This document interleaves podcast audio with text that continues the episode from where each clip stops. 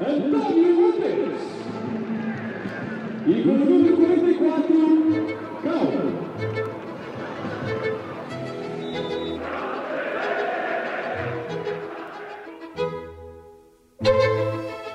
Viva! Está com o Expresso da Manhã. Eu sou o Paulo Baldaia.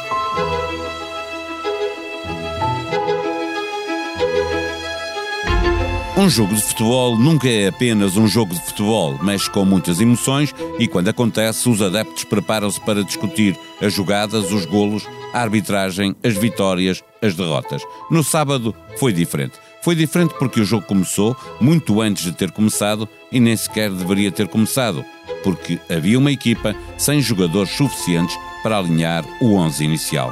A DGS, que tinha um protocolo com a Liga que permitia a todos os jogadores que testassem negativo ir a jogo, escolheu desta vez, por causa da variante Omicron, não deixar jogar quem quer que tivesse estado em contacto com jogadores que testassem positivo. O jogo acabou no início da segunda parte. Lá fora e cá dentro declarou-se a vergonha de se ter feito aquele jogo naquelas circunstâncias e a culpa anda à procura de companhia. Mas o jogo do empurra diz-nos que pode voltar a morrer solteira. Um jogo de futebol nunca é apenas um jogo de futebol. Convidado este episódio, ex-profissional da arbitragem, comentador da SIC, Duarte Gomes. O Expresso da Manhã tem o patrocínio do BPI, que celebra 30 anos de planos poupança reforma. Conte connosco para preparar o seu futuro. Saiba mais em bancobpi.pt. BPI SA, Grupo CaixaBank. Viva Duarte Gomes, não foi bonito ver uh, um jogo fazer-se naquelas circunstâncias, não foi bonito ver uh, o que disseram do futebol português por esse mundo fora. A questão é que, sem um acordo entre as três partes, os dois clubes e a Liga, uh, era, pergunto, inevitável que aquilo acontecesse? Não estava previsto que fosse de outra maneira? Olá, Paulo. Um, foi inevitável ao ponto de ter acontecido. Agora estamos todos de acordo que não podia ter acontecido, não é? E portanto eu serei apenas mais um, mais uma voz entre tantas infelizmente algumas também a nível internacional, a levantar-se contra aquela que terá sido a maior vergonha uh, do futebol português uh, dentro do relevado. Infelizmente temos assistido a muitas fora do relevado, mas esta foi mesmo dentro do relevado, era absolutamente evitável uh, e acho que o bom senso, a sensatez das pessoas e até mesmo uma questão de, de saúde pública estarão sempre acima de qualquer regulamento. Isso quer dizer, insisto, eh, que era preciso que eh, os dois clubes tivessem entendido eh, para que não houvesse, já que a Liga não estava eh, mandatada para poder tomar uma decisão. A pergunta que te faço é, é, é, é, urgente que se mude alguma coisa na Liga, porque quem manda são os clubes, não é? Eh, mas até para que pudesse ter mais responsabilidade, fosse responsabilizada, ter mais autonomia para poder decidir eh, em casos como este, como tem a Federação, por exemplo? Paulo, a Liga tem autonomia enquanto entidade responsável pela integridade da competição. E o que nós vimos no passado sábado foi uma, uma facada muito forte na integridade da competição. Porque se vier-se a confirmar, e nesta altura, como tu sabes, ainda não sabemos, a homologação de um resultado de 7-0, ele pode ter influência direta ou indireta em algumas estatísticas do jogo e até no próprio campeonato, em termos de gol average em termos de marcadores, de melhores marcadores, um, e num conjunto de variáveis que vão de facto mascarar a verdade da competição que se pressupõe. Eu, eu sou da opinião que, uh, e, e, obviamente uh, ressalvo que falo sem qualquer conhecimento técnico, portanto apenas com, com, base na informação que nós todos vimos e ouvimos nos últimos dois dias, que uma situação destas tem sempre quota parte de responsabilidade de, de, das várias partes envolvidas, nem que seja uh, por omissão. Ah, quando nós percebemos 24 horas antes que este filme estava a começar a ser montado, quando nós percebemos que de facto havia um conjunto de indícios que já sugeriam que isto poderia acontecer, como é que os clubes, como é que a Liga não tem um plano B, ou seja, traçar um conjunto de cenários para aquilo que possa vir a acontecer, nomeadamente não haver jogadores, 11 jogadores, ou 7, ou 9, ou 8, ou seja, isto não foi previsto. E se isto acontecesse no princípio da pandemia, Paulo, nós podíamos dizer fomos apanhados prevenidos. Tudo isto é novo e estamos agora aqui um pouco aos papéis a tentar perceber a melhor solução. Mas isto já aconteceu depois de um Cova da Piedade de Estoril, em que houve um, algo do género, e depois de um Vitória uh, Futebol Clube Sporting, em que houve algo do género. Ou seja, houve muito tempo, infelizmente, para maturar situações destas para que elas pudessem ser evitadas. Portanto, quando eu ouço o argumento de que uh, uh, do, daquilo que nós já chamamos, infelizmente, o jogo do empurrão, porque é engraçado, Paulo, que toda a gente condena, mas ninguém diz eu assumo a minha cota a minha parte cota Sim, até porque não, não há um, um responsável único, uh, há vários intervenientes, inclusive a, a DGS, porque uh, uh, os intervenientes no jogo e a liga que o organiza alegam que foram surpreendidos por uma decisão da DGS que não permitiu que jogassem jogadores que, tendo um, um resultado negativo, como estávamos perante uma variante que ainda não se conhece toda a gravidade, mas que é forte, resolveu que não deixava jogar jogadores que tiveram em contacto com, com os outros jogadores. Mas isso tinha que estar previsto, não é?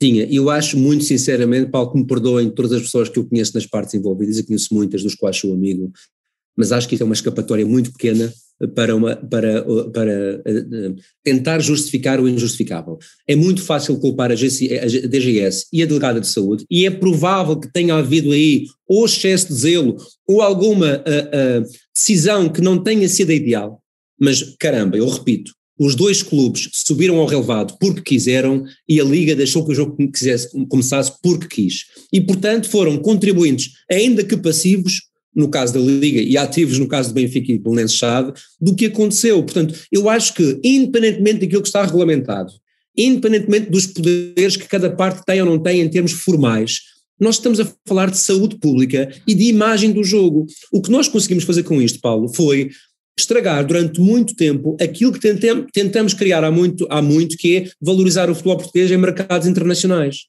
E o que agora os mercados internacionais dizem, e as pessoas lá fora dizem, é que isto foi uma palhaçada e uma fantochada.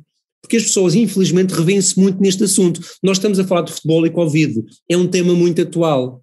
E, portanto, lá fora, o impacto, isto poderia acontecer em qualquer outro campeonato, mas aconteceu no nosso infelizmente aconteceu no nosso. E se tivesse a acontecer num, num, outro qualquer, estaríamos nós a considerar que era um escândalo que se tivesse havido um. O que nunca um, aconteceria algo, em Portugal, uh, era o que diríamos com certeza. Pois, a, a, questão é, nós percebemos que houve ali, por causa dos regulamentos, porque permite que entrem sete jogadores, eh, que se possa começar o jogo com sete jogadores, mas com seis já não se pode jogar, eh, mas que também se obriga o clube, para não ter falta de comparência, a entrar na segunda parte, a jogar o, o início da segunda parte, eh, para que não tenha uma perda por falta de comparência que pode levar a que perca mais pontos, não é? Mais 2 a 5 pontos. Portanto, nós percebemos que esta parte foi prevista. Os clubes salvaguardaram-se, não salvaguardaram o espetáculo, mas salvaguardaram pessoalmente ou individualmente cada um das suas, as suas posições. E a minha pergunta é, Paulo, perante um cenário desta dimensão, perante o arrastar de jovens jogadores uh, uh, de 9 contra uma equipa uh, que por acaso escolheu entrar com 11, e poderia ter escolhido entrar com 9. Uh, perante toda esta situação uh, que nós estávamos a antecipar que poderia acontecer, não era maior o bom senso prevalecer sobre a questão da regulamentar e do, e do medo da perda de pontos? Eu acho que há coisas que são mais dignas do que uh, a especificidade dos regulamentos em si. E eu sei que é muito fácil falar à distância, mas isto era previsível, Paulo. isto era previsível e, portanto, não foi antecipado, não foi previsto, não foi planeado e agora vai ser resolvido. E sabes como é que vai ser resolvido, Paulo? Através do jogo do empurra. Ninguém vai ter a dignidade de dizer eu se calhar tive uma quota parte de responsabilidade nisto. Ninguém vai assumir. Todos assumem que é uma vergonha, mas ninguém oh. vai assumir que isto não devia ter acontecido. O Belenenses já quer jogar, já quer repetir o jogo, não é? Considera que, que há condições para repetir o jogo, mas aqui eh, depois vamos, vamos para a outra parte que também é muito típica em Portugal, que é a interpretação dos regulamentos. É, é se permitem, se não permitem, se foi bem suspenso o jogo, se não foi bem suspenso o jogo, é, e portanto também esta parte ameaça não ser muito bonita, este passa-culpas. E esta... Não, isto ameaça ser apenas o princípio e não o fim. O Belenenses tem toda a legitimidade para arguir o que atender na defesa dos seus interesses. Atenção, isto é perfeitamente legítimo a questão dessa legitimidade vir a concretizar-se é muito mais discutível, até porque nós estou a ver o outro clube a permitir que isto aconteça de, de, de forma branda. E pode acontecer, atenção, e pode acontecer. Também não me parece uh, que a Liga possa aceitar isto de forma branda. De qualquer forma, tem tudo a ver com o que tu dizias, com a interpretação regulamentar. Uh, há uma coisa que me parece só importante distinguir aqui, Paulo. Uma coisa são as leis de jogo e outra são os regulamentos da entidade que organiza uma competição. O que as leis de jogo apenas dizem é que, em inferioridade numérica menos que sete jogadores, o jogo não pode nem começar nem recomeçar se entretanto começou. Ou seja, o que o árbitro fez em campo foi aplicar as leis de jogo. Não pode haver jogo ou continuar com menos de 7. Ponto. A partir daí, nós entramos no âmbito das consequências previstas, não é? Que é a tal questão da regulamentação. E cada competição, a Federação traz suas para os seus escalões, lá fora haverão outras, e para a nossa Liga há um regulamento de competições e há um regulamento disciplinar. E, portanto, são esses que estão aqui em causa. Que interpretação é que será dada uh, em função daquilo que aconteceu? O que aconteceu foi, no início da segunda parte, um jogador lesionou-se depois de outros dois se terem lesionado alegadamente no intervalo e, portanto, o jogo não pôde continuar. Foi isto que o árbitro colocou no, no relatório. A pergunta é saber, os regulamentos que existem preveem isto? Não preveem, o Belenenses diz que não, o Belenenses já diz que não. Uh, e, portanto, agora é uma questão jurídica que eu penso que vai ser outra página muito negra do nosso futebol em breve. Eh, não tens expectativa de que eh, exista, eh, de alguma maneira, uma forma de resolver isto quase como um tiranódos? Estar toda a gente de acordo para resolver esta, este problema Uh, sem que fique nódoa cá. Pois, eu acho, eu acho que resolver o problema de forma até salomónica, digamos assim, até pode acontecer. Eu acho que estamos a falar de pessoas que são íntegras e de boa fé e que, independentemente da defesa dos seus interesses, poderão ver aqui a defesa maior de um interesse geral, uh, até porque, repito, estamos a falar de saúde pública e de uma situação muito injusta e desigual em campo. Poderá acontecer. Agora, o que eu não concordo, Paulo, é que isso tira a nódoa. A nódoa já lá está. Nós continuamos atrás uh, do prejuízo em vez de o antecipar. E, portanto, mais uma vez, estamos a reagir e não fomos proativos. E, portanto, até o próximo episódio em que o futebol português incorrerá, isto uh, vai sendo assim. Nós vamos limpando as nódoas, como tu dizes bem, ou passando o pano para atenuar a cor da nódoa, mas não vamos limpá-la com certeza, porque a imagem que passamos cá para dentro e lá para fora foi de total descrédito de uma competição que precisa exatamente do oposto.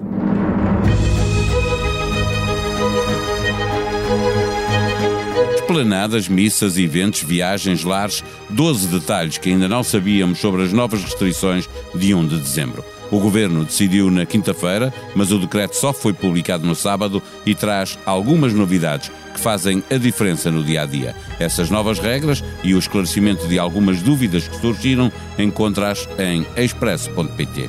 Covid-19, os donos das discotecas estão preocupados com a falta de testes disponíveis e vêm aí dois feriados e um Benfica Sporting. Relembrando, a partir de quarta-feira é obrigatório teste negativo para entrar nos estabelecimentos de diversão noturna e em estádios de futebol. Ronaldo acusa responsável da bola de ouro de mentir. O internacional português, numa publicação no Instagram, rejeitou ter como única ambição terminar a carreira com mais bolas de ouro do que Messi. A sonoplastia deste episódio foi de João Luís Amorim.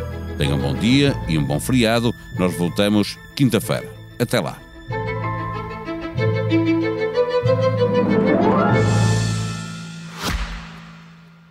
O Expresso da Manhã tem o patrocínio do BPI, que celebra 30 anos de planos Poupança Reforma.